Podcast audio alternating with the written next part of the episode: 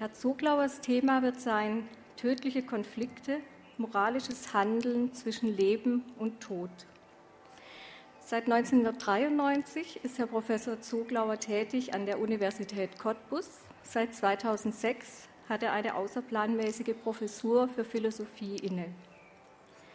Schon für seine Habilitationsschrift 1997 wählte er ein ethisches Thema und schrieb über Normenkonflikte zur Logik und Rationalität ethischen Argumentierens.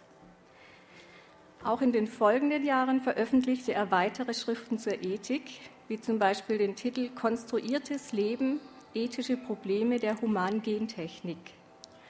Und soeben ist sein Buch Tödliche Konflikte im Omega Verlag Siegfried Reusch erschienen. Wir haben heute also eine Buchpremiere. Ganz herzlichen Glückwunsch dazu. Jetzt habe ich das Buch leider vorne liegen lassen. So sieht es aus. Heute ist der Erstverkaufstag. Sie können es natürlich unten am Büchertisch im Erdgeschoss käuflich erwerben. Sicherlich ist Herr Professor Zuglauer auch bereit, Exemplare zu signieren. Nun wünsche ich uns allen einen interessanten, anregenden Vormittag und übergebe das Wort an Professor Zuglauer.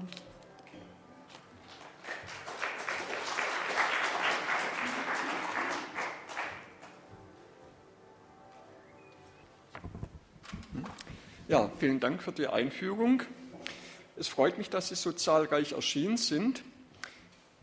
Ich möchte mich dem Rahmenthema dieser Matinee aus philosophisch-ethischer Sicht nähern, wobei ich äh, die Thematik hier auch etwas äh, ausdehnen werde und generell auf die Problematik eingehen werde, die Problematik der Normkonflikte, wie sollen wir uns verhalten, wenn wir vor einem tödlichen Konflikt stehen, das heißt, wenn wir vor einer Entscheidung stehen, wo es um Leben und Tod geht.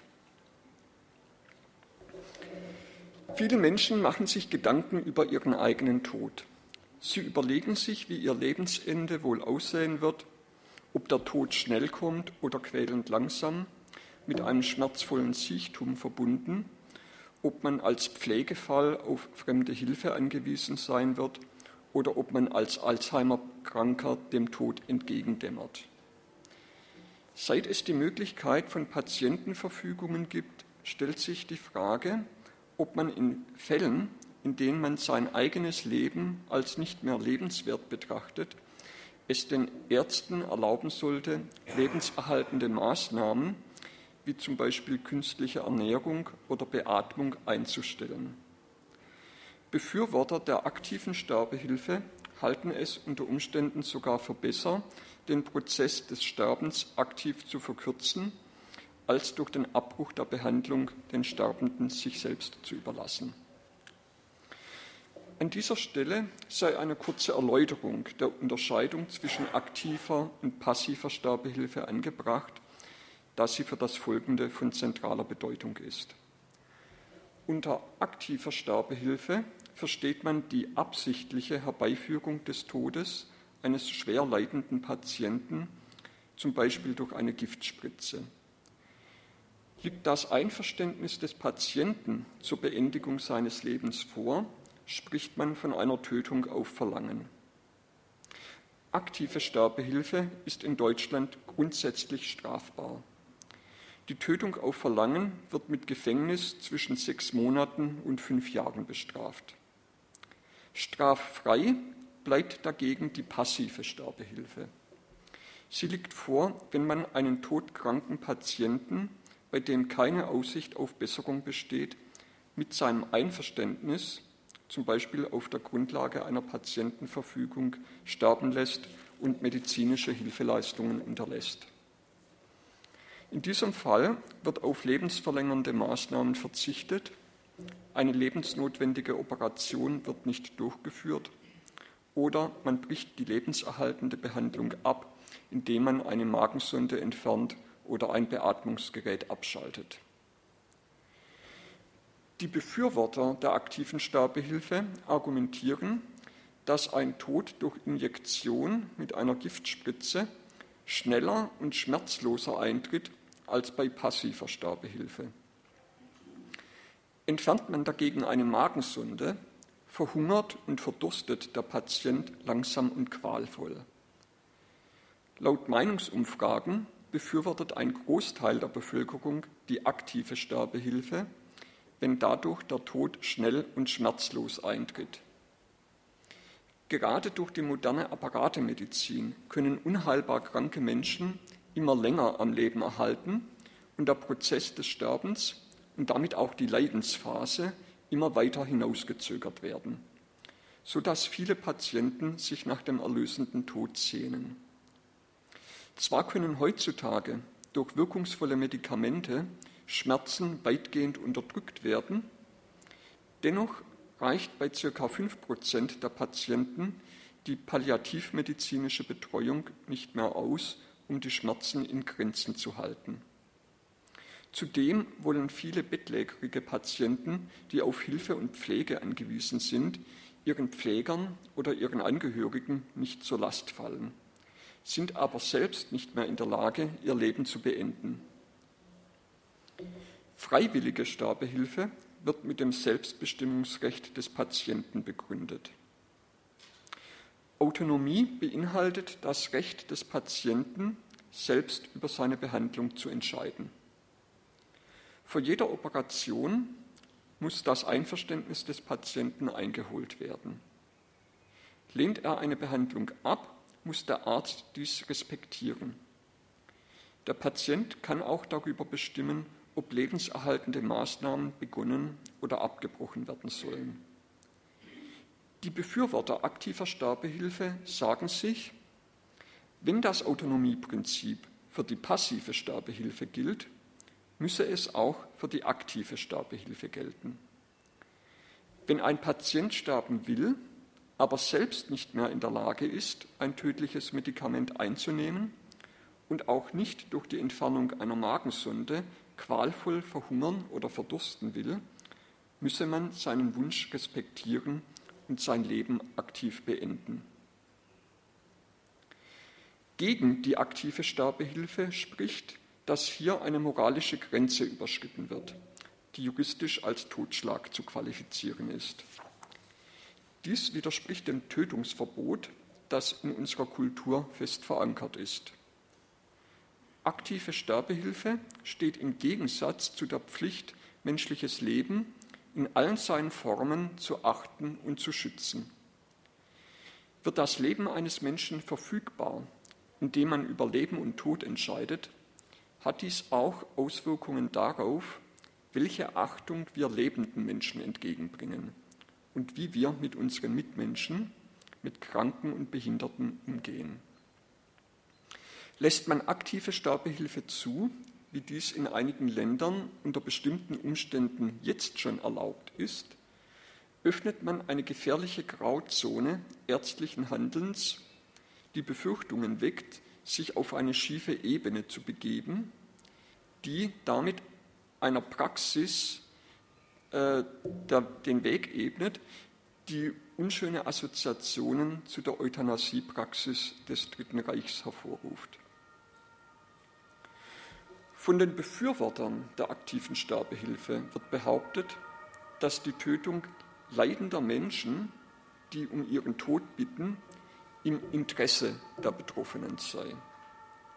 Man sagt, wenn ein Patient sterben will und man erfüllt ihm diesen Wunsch, dann schade man ihm nicht, im Gegenteil, man nütze ihm sogar, weil man das tue, was für ihn aus seiner eigenen Sicht das Beste sei. Eine solche Argumentation ist aber gefährlich, weil man hier vorgibt, das subjektive Eigeninteresse der Betroffenen zu respektieren, sich in Wirklichkeit aber doch aus der Sichtweise eines Nicht-Betroffenen ein objektives Werturteil über das Leben eines anderen Menschen anmaßt. Aus der subjektiven Sichtweise des Kranken wird das Leben als unerträgliche Qual empfunden. Das Leben besteht überwiegend aus negativen Empfindungen, Leiden und Schmerz, von denen man erlöst werden will. Im Subjektivitätsargument werden zwei Zustände verglichen. Der Zustand vor und der Zustand nach einer erfolgreichen Sterbehilfe. Der erste Zustand wird eindeutig negativ bewertet. Der Zustand des Todes ist dagegen weder positiv noch negativ, weil man im Zustand des Todes keine Empfindungen mehr hat. Epikur schreibt, der Tod ist für uns ein Nichts. Denn was der Auflösung anheimgefallen ist, besitzt keine Empfindung mehr. Was aber keine Empfindung mehr hat, bedeutet für uns nichts mehr. Schreiben wir Glück einen positiven und Schmerz einen negativen Empfindungswert zu, so hätte der neutrale, empfindungslose Zustand den Wert Null. Aber diese Wertangabe ist willkürlich und bleibt spekulativ. Denn der Tod ist weder aus der Eigen- noch aus der Fremdperspektive erfahrbar und hat daher überhaupt keinen Empfindungswert, nicht einmal den Wert Null. Es ist nicht mit anderen Zuständen vergleichbar. Man kann also aus der subjektiven Perspektive nicht behaupten, dass der Tod besser oder schlechter als das Leben ist. Anstatt dem Tod den Wert Null zuzuschreiben, könnte man ihm genauso gut und mit derselben Berechtigung den Wert minus unendlich geben. Denn der Tod ist der schlechteste denkbare Zustand überhaupt. Müssten wir dann nicht alles daran setzen, dem Tod zu entgehen? Nur weil ein Mensch etwas will, ist noch lange kein Grund, ihm diesen Wunsch zu erfüllen. Ob ein Wunsch gut oder schlecht ist, lässt sich nicht allein aus der subjektiven Perspektive beurteilen. Hierzu muss man auch die Interessen anderer Menschen berücksichtigen und man muss sich überlegen, welche sozialen Auswirkungen eine Praxis hätte, die Sterbewilligen ihre Wünsche erfüllte. Es ist eine Illusion zu glauben, man könne durch gesetzliche Regelungen Dammbrüche vermeiden und eine klare Grenze zwischen zulässigen und unzulässigen Formen der aktiven Sterbehilfe ziehen. Die Risiken eines solchen Dammbruchs lassen sich in den Niederlanden verfolgen, wo es bereits seit mehr als 15 Jahren eine Praxis der aktiven Sterbehilfe gibt, die 2002 auf eine gesetzliche Grundlage gestellt wurde. Ich möchte Ihnen diese Regelung äh, wie sie in den Niederlanden praktiziert wird, einmal kurz vorstellen. In den Niederlanden bleibt eine Tötung auf Verlangen für den ausführenden Arzt straffrei, wenn beim Patienten ein unerträgliches Leiden ohne Aussicht auf Besserung vorliegt. Der Patient seinen Sterbewunsch freiwillig und nach reiflicher Überlegung ausspricht und der Arzt zu der Überzeugung gelangt, dass es keine andere angemessene Lösung gibt. Außerdem muss ein zweiter unabhängiger Arzt konsultiert werden und jeder Fall muss einer Ethikkommission gemeldet werden, die, falls sie der Meinung ist, dass die Sorgfaltskriterien nicht eingehalten wurden, den Fall an die Staatsanwaltschaft weiterleitet. Das Besondere an der niederländischen Regelung ist, dass auch Minderjährige, die älter als zwölf Jahre sind, mit Zustimmung ihrer Eltern Sterbehilfe verlangen können. Es darf bezweifelt werden, dass mit einem solchen Sterbehilfegesetz ein Dammbruch verhindert werden kann. Trotz der klaren gesetzlichen Regelungen bleiben viele Fragen offen. Was soll es zum Beispiel bedeuten, dass die Tötung auf Verlangen die einzige angeblich angemessene Lösung ist?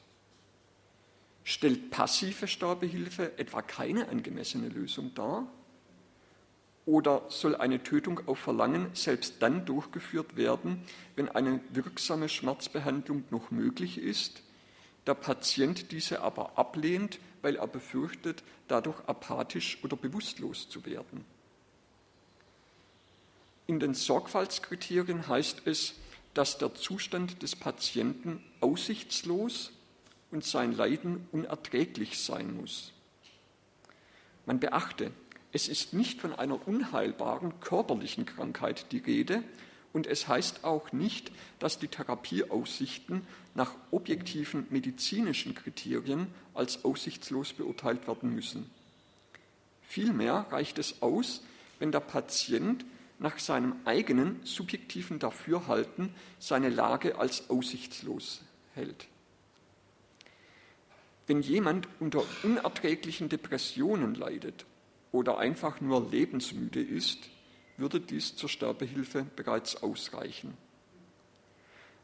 Eine niederländische Ärztekommission kam unlängst zu der Überzeugung, dass auch schwere psychische Erkrankungen als unerträgliche Leiden anzusehen seien.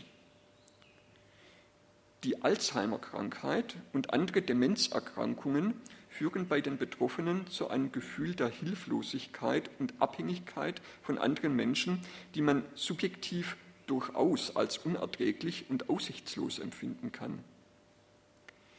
Die niederländische Regelung stößt das Tor zur Euthanasie weit auf, so dass bei großzügiger Auslegung der Gesetze ein großer Kreis von Betroffenen darunter fallen kann. Sterbehilfe ist nur ein Beispiel für einen tödlichen Konflikt. Ich habe in meinem Buch eine ganze Reihe moralischer Dilemmas diskutiert, bei denen es um Leben und Tod geht und bei denen es uns schwerfällt, eine Entscheidung zu treffen.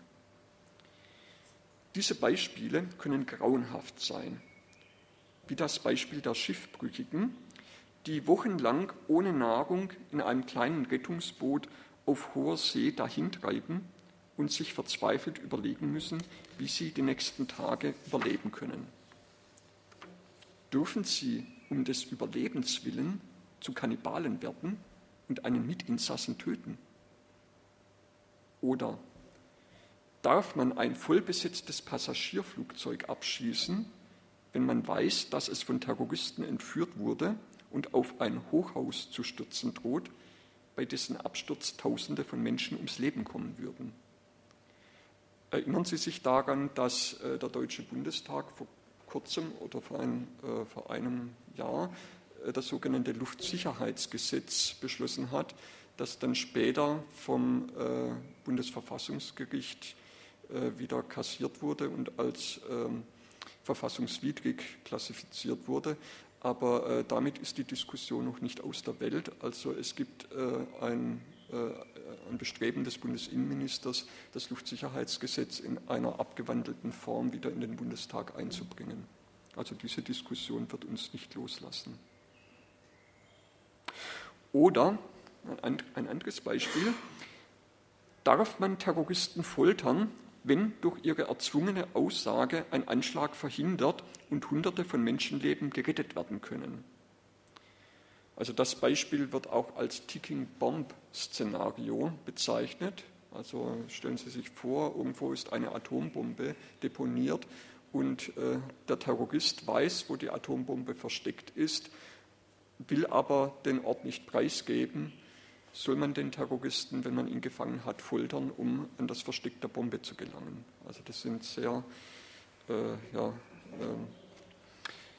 makabre Überlegungen. Oder ein anderes Beispiel.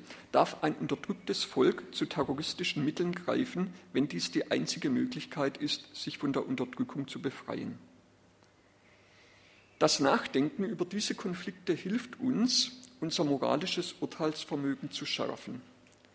Die Beispiele zwingen uns, über den Wert des Lebens nachzudenken und werfen die Frage auf, ob es unter Umständen erlaubt sein darf, andere Menschen zu töten, wenn dies die einzige Möglichkeit darstellt, eine größere Zahl von Menschen zu retten. Unter Philosophen ist die Meinung weit verbreitet, dass Normkonflikte stets eindeutig lösbar seien und die richtige Lösung wie durch ein mathematisches Verfahren berechnet werden könne, indem man die Handlungsfolgen, Schaden und Nutzen gegeneinander abwägt. Dieses Verfahren geht auf den englischen Philosophen Jeremy Bentham zurück und die dazugehörige ethische Theorie wird Utilitarismus genannt. Nehmen wir einmal an, dem Handelnden stehen zwei Alternativen offen, A oder B will man wissen, welche Handlung die bessere und damit moralisch geboten ist, sind alle Handlungsfolgen zu berücksichtigen und zu bewerten. Die Bewertung geschieht anhand eines Wertmaßstabs, eines sogenannten Utilitätsmaßes, anhand dem die Nützlichkeit einer Handlung bewertet wird. Positive Folgen werden positiv bewertet, negative Folgen werden negativ bewertet. Man kann sich das Utilitätsmaß als eine Skala vorstellen, die von minus 10 bis plus 10 reicht, sodass jede Handlung, äh, dass jeder Handlung genau ein positiver oder negativer Zahlenwert als Nutzen zugeordnet werden kann. Es gibt verschiedene Ansätze, wie dieser Nutzen gemessen werden kann, beziehungsweise auf welchen moralischen Werten er beruht. Für Bentham besteht der Nutzen einer Handlung in der Summe aller Glücksgefühle, die jeder Betroffene bei der Handlung empfindet. Schmerzen werden als negative Glücksgefühle bewertet. Also auf ein Beispiel angewendet, also betrachten wir einmal dieses Folterproblem, würde ein Utilitarist sagen, also wenn man einen Terroristen foltert, entsteht sozusagen als, negative, äh, als äh, negativer Wert, also werden Schmerzen verursacht. Diese Schmerzen sind negativ zu bewerten. Allerdings wird dadurch sozusagen ein Nutzen erzielt, nämlich man kann damit Hunderte oder vielleicht sogar Tausende von Menschenleben zu retten. Und für einen Utilitaristen zählt das eben mehr als die Schmerzen eines einzelnen Menschen. Das heißt, ein Utilitarist würde hier ganz klar sagen, man müsste den, den Terroristen foltern, weil damit ein größerer Nutzen erzielt werden kann. Also das sind sehr makabre Überlegungen, gefährliche Überlegungen und ähm, ich glaube auch nicht, dass man den Utilitarismus so ohne weiteres akzeptieren muss. Denn was in der Theorie so einfach erscheint, kann in der Praxis durchaus problematisch sein kann man beispielsweise alle Handlungsfolgen mitsamt ihrer Nebenfolgen und Eintrittswahrscheinlichkeiten zuverlässig abschätzen? Kann man das Glück und Leid der Betroffenen adäquat in Zahlen messen? Kann man beispielsweise die Schmerzen eines gefolterten Terroristen gegen die Zahl der durch die erpresste Aussage geretteten Menschen aufrechnen? Kann man jedes beliebige Opfer verlangen, wenn der erhoffte Nutzen nur genügend hoch veranschlagt wird. Der utilitaristische Kalkül läuft darauf hinaus, Menschenleben zu werten und ein Menschenleben als lebenswert, andere hingegen als lebensunwert zu klassifizieren.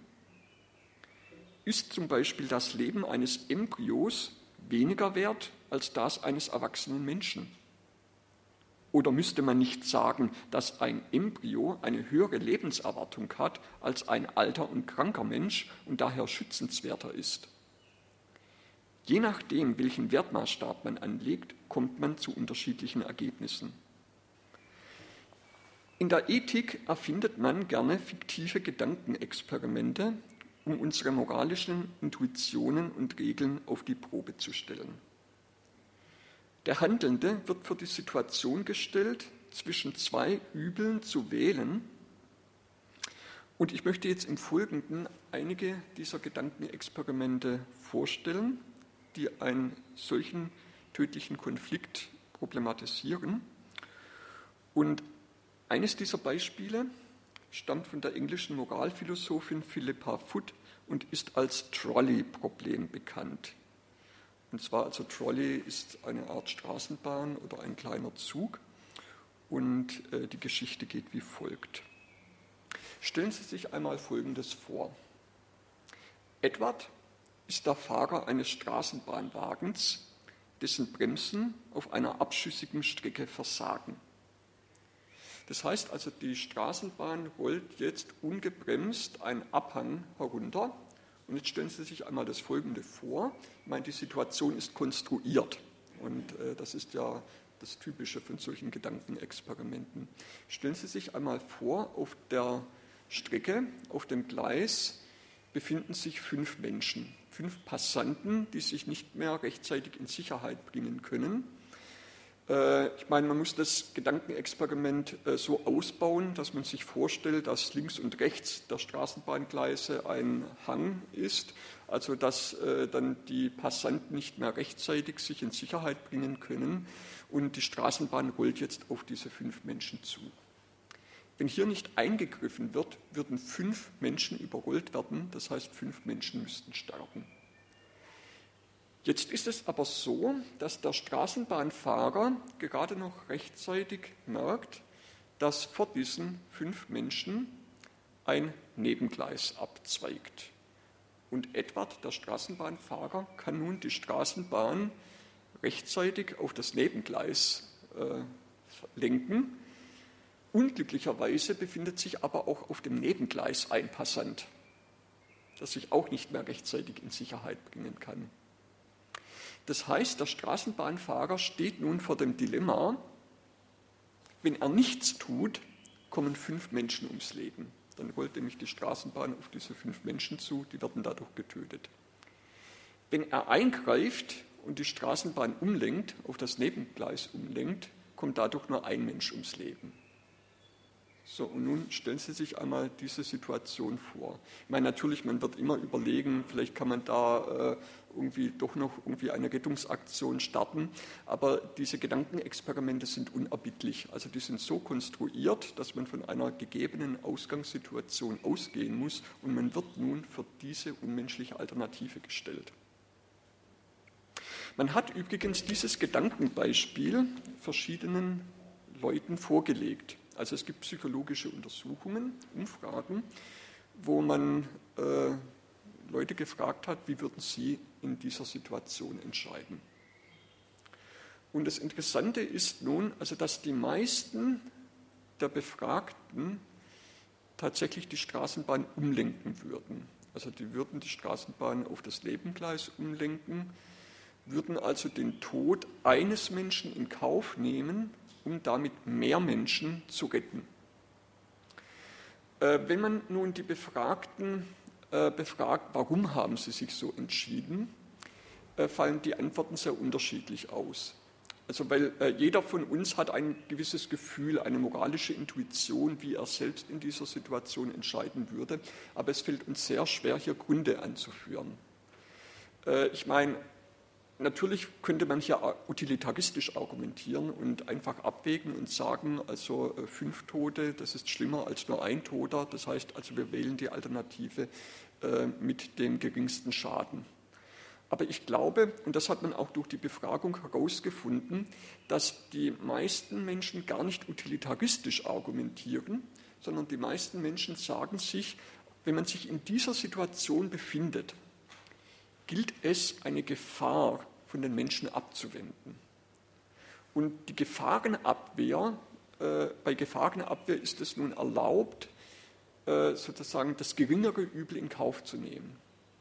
Das ist in etwa genauso wie äh, angenommen, äh, wenn ein Meteorit auf die Erde zufliegt und man könnte nun den Meteoriten rechtzeitig abschießen, man könnte dadurch eine große Katastrophe verhindern, allerdings um den Preis, dass dadurch eine kleinere Zahl von Menschen ums Leben kommt.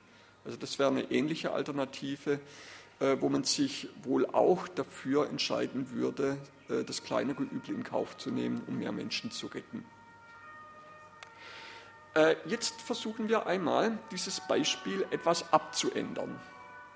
Nun folgt ein zweites Gedankenexperiment. Stellen Sie sich wieder dieses Straßenbahndilemma vor. Also wir haben wieder diese Straßenbahn, die auf der abschüssigen Strecke fährt, die Bremsen versagen. Auf der Straßenbahn oder auf dem Straßenbahngleis liegen fünf Menschen oder befinden sich fünf Menschen, die von der Straßenbahn überrollt werden. Unglücklicherweise ist in diesem Fall äh, gibt es kein Nebengleis, auf das man ausweichen könnte. Aber nun ist es so, dass über dem Straßenbahngleis eine Brücke ist, ein Fußgängerüberweg. Auf dieser Brücke befindet sich ein Fußgänger, äh, der die Situation sieht und sich überlegt, wie kann man die Katastrophe abwenden. Und die Überlegung besteht darin, angenommen, man könnte nun rechtzeitig einen schweren Gegenstand auf das Gleis werfen, damit die Straßenbahn abgebremst wird oder entgleist, dann könnten damit die fünf Menschen gerettet werden. Unglücklicherweise ist kein schwerer Gegenstand in der Nähe. Nun stellen Sie sich Folgendes vor, auch das klingt wieder sehr makaber, aber so sind diese Gedankenexperimente nun mal. Gerade läuft ein dicker Mann vorbei. Dieser dicke Mann ist quasi der schwere Gegenstand und man könnte nun den dicken Mann über die Brücke werfen auf das Straßenbahngleis und die Straßenbahn dadurch zu den Gleisen bringen. Ich meine, der dicke Mann wird natürlich damit nicht einverstanden sein. Das heißt, Sie müssten sozusagen diesen Mann töten, Sie müssten ihn über das Gleis werfen, um äh, damit die Straßenbahn zu entgleisen bringen. Ja, also das klingt makaber. Ich meine, Sie würden jetzt natürlich sagen, ja, sowas kommt in der Realität nicht vor. Das ist ja makaber. Wie kann man sich nur äh, solche verrückten Gedankenexperimente ausdenken? Aber Sie müssen sich überlegen, die Realität ist unter Umständen sehr viel brutaler. Also denken Sie einmal an die Terroranschläge vom 11. September. Äh, wenn man also vor der Alternative steht, ein Passagierflugzeug abzuschießen oder eben äh, der Katastrophe ihren Lauf zu lassen. Ich meine, auch hier hat man es mit, einer, mit einem makabren Dilemma zu tun. Ja. Das heißt also, man kann nicht einfach sagen, sowas kommt in der Realität nicht vor. So, also versuchen wir uns einmal diesem Beispiel zuzuwenden. Man hat jetzt wieder eine Umfrage gemacht und äh, da stellt sich nun heraus, dass in diesem Fall die meisten Menschen und wahrscheinlich auch die meisten von Ihnen den dicken Mann nicht töten würden. Weil das wäre ja quasi Mord oder Totschlag. Ja? Also das wäre eine aktive Handlung, wo man einen Menschen umbringt. Das ist keine Gefahrenabwehr mehr. Äh, also man versucht ja nicht irgendwie eine Gefahr abzuwenden, sondern im Gegenteil, man erzeugt ja eine neue Gefahr, indem man einen Unbeteiligten äh, in äh, die Gefahr hereinzieht und diesen Unbeteiligten umbringt. Und tatsächlich ist es so, dass in diesem Fall auch die meisten Menschen die Tötung des dicken Manns äh, ablehnen würden, weil man sich eben sagt, in diesem Fall liegt eine aktive Tötung vor, während in dem ersten Straßenbahnbeispiel es eher so ein passives Sterben lassen ist. Also das ist eher so vergleichbar. Ich meine, der Vergleich äh, hinkt ein wenig, aber das erste Straßenbahnbeispiel ist nun eher mit passiver Sterbehilfe vergleichbar. Das zweite Beispiel mit dem dicken Mann eher mit aktiver Sterbehilfe. Aber ein Utilitarist würde in diesem zweiten Fall argumentieren, dass man den dicken Mann über die Brücke stoßen müsste weil für den Utilitaristen ist es eine ganz einfache Güterabwägung. Da zählen nur die Zahlen. Ja. Also fünf Menschen gegen ein Menschenleben. Und äh, wenn man mehr Menschenleben retten kann, dann muss eben ein Mensch, in diesem Fall der dicke Mann, daran glauben. Die Utilitaristen haben sich viele solcher Beispiele ausgedacht. Also es gibt noch sehr viele solcher Beispiele. Und da möchte ich Ihnen noch eines, ein Beispiel vorstellen, weil das auch eine gewisse Ähnlichkeit hat mit dem äh, Fall der Sterbehilfe. Also, stellen Sie sich einmal das folgende Beispiel vor. Und dieses Beispiel stammt von dem englischen Bioethiker John Harris. Und John Harris ist ein Utilitarist. Das heißt, er hat sich dieses Beispiel ausgedacht und das geht folgendermaßen. David ist ein berühmter Transplantationschirurg. Fünf seiner Patienten sind lebensgefährlich erkrankt und benötigen dringend neue Organe, da sie sonst sterben müssten. Einer benötigt ein neues Herz, der zweite eine neue Leber, der dritte und vierte je eine Niere und der fünfte eine neue Lunge. Alle fünf Patienten haben denselben höchst seltenen Gewebetyp. Also alle fünf Patienten müssten sterben, wenn keine Spenderorgane zur Verfügung stehen, also falls keine Organtransplantation möglich ist. Zufällig lernt David einen gesunden Patienten mit dem gleichen Gewebetyp kennen. Das bringt ihn auf den Gedanken, den gesunden Patienten zu töten, seine Organe zu entnehmen und sie in die Körper der kranken Patienten zu verpflanzen. Die Schaden-Nutzen-Bilanz ist die gleiche wie beim Straßenbahnszenario. Also wie beim zweiten Straßenbahnszenario mit dem dicken Mann. Durch den unfreiwilligen Tod eines Menschen können fünf andere Menschenleben gerettet werden. Und genauso ist auch dieser Transplantationsfall zu bewerten. Wir würden es als zutiefst verwerflich ansehen, einen Menschen zu töten oder als Mittel zum Zweck der Lebensrettung anderer Menschen zu instrumentalisieren. Denn man verwendet ja einen Menschen, einen unschuldigen Menschen als Mittel zum Zweck. Also auch wenn das ein guter Zweck ist, aber damit wird ein Mensch als Mittel missbraucht, er wird instrumentalisiert. An dieser Bewertung würde sich nichts ändern, wenn David anstatt eines unbeteiligten Dritten einen ohnehin zum Sterben verurteilten Kranken nehmen, ihn töten und seine gesunden Organe den anderen vier Kranken geben würde. Hier würde lediglich die Nutzenbilanz mit vier geretteten zu einem geopferten Leben etwas besser aussehen. Äh, man könnte sich nun äh, aber denken, ja, aber das ist ja sozusagen ungerecht, sozusagen einen Menschen, der gerade auf der Straße herumläuft und der den Gewebetyp hat, äh, zu töten, um damit fünf andere Menschen zu retten. Der englische Bioethiker John Harris hat sich nun Folgendes gedacht. Stellen wir uns eine utilitaristische Gesellschaft vor, in der das Recht auf Leben und körperliche Unversehrtheit kein absolutes Recht darstellt, sondern durch Nützlichkeitserwägungen eingeschränkt wird. In dieser Gesellschaft kommt es nur darauf an, dass so viele Menschen wie möglich so lange und glücklich leben wie möglich. Für diese Menschen wäre es sogar eine moralische Pflicht, ihr eigenes Leben zu opfern, um dafür das Leben anderer Menschen zu retten.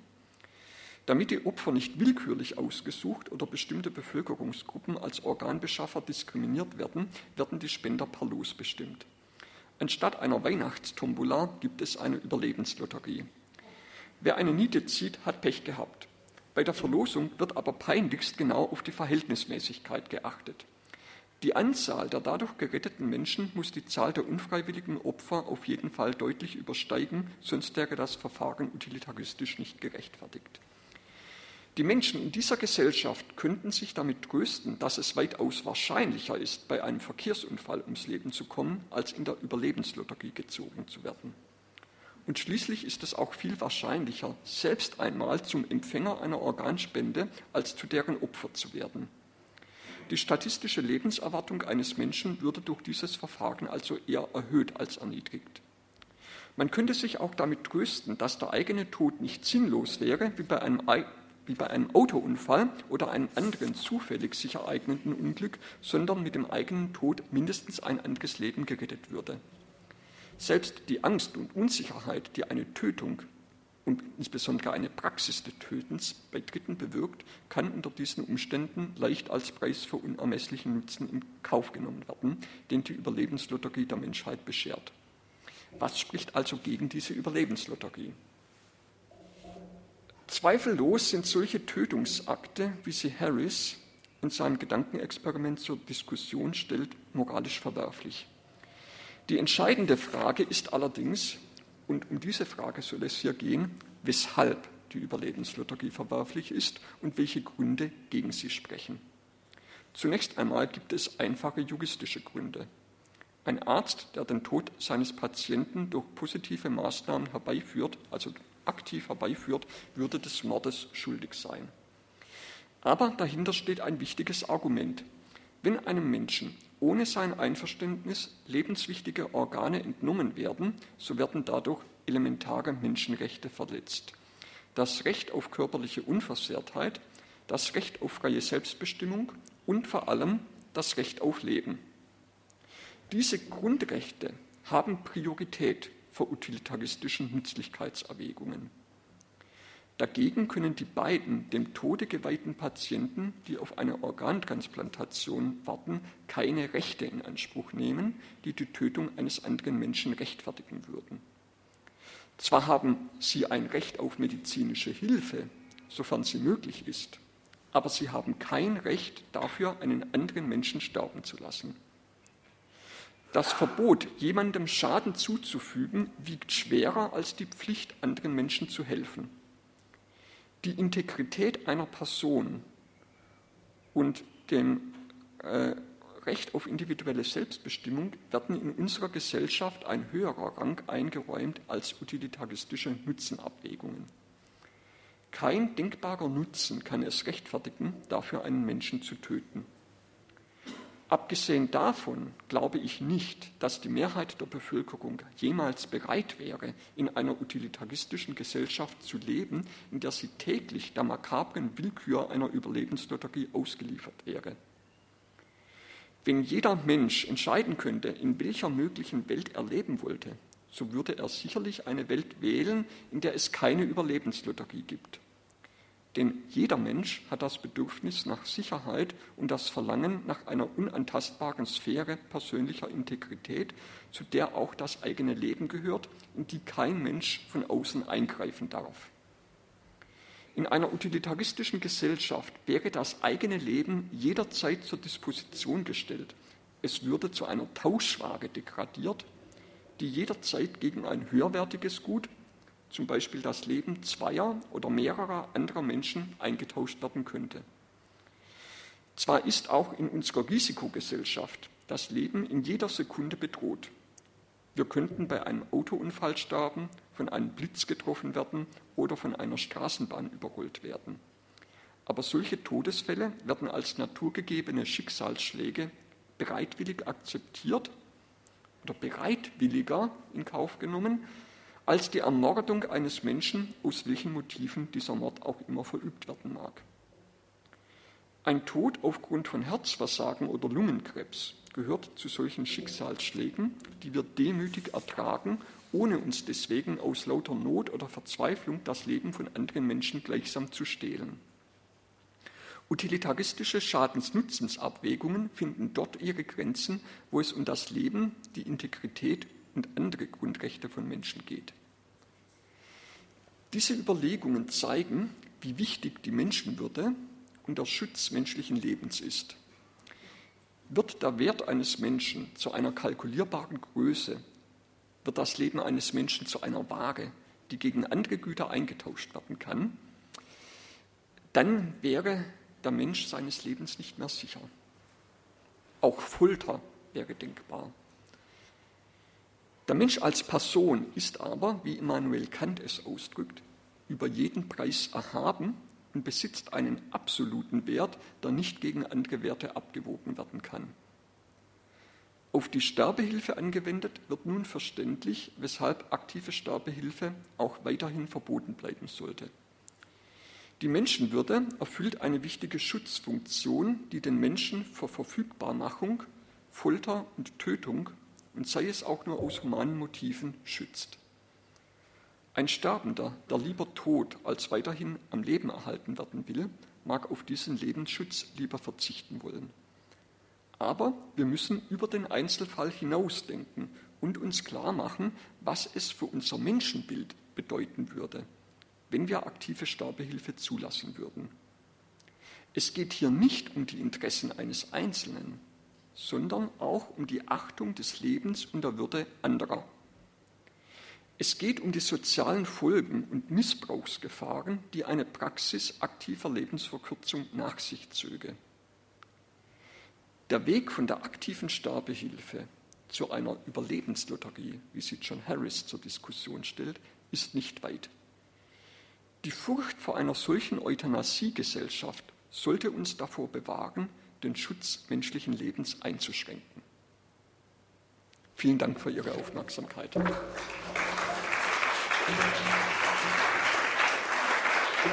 You.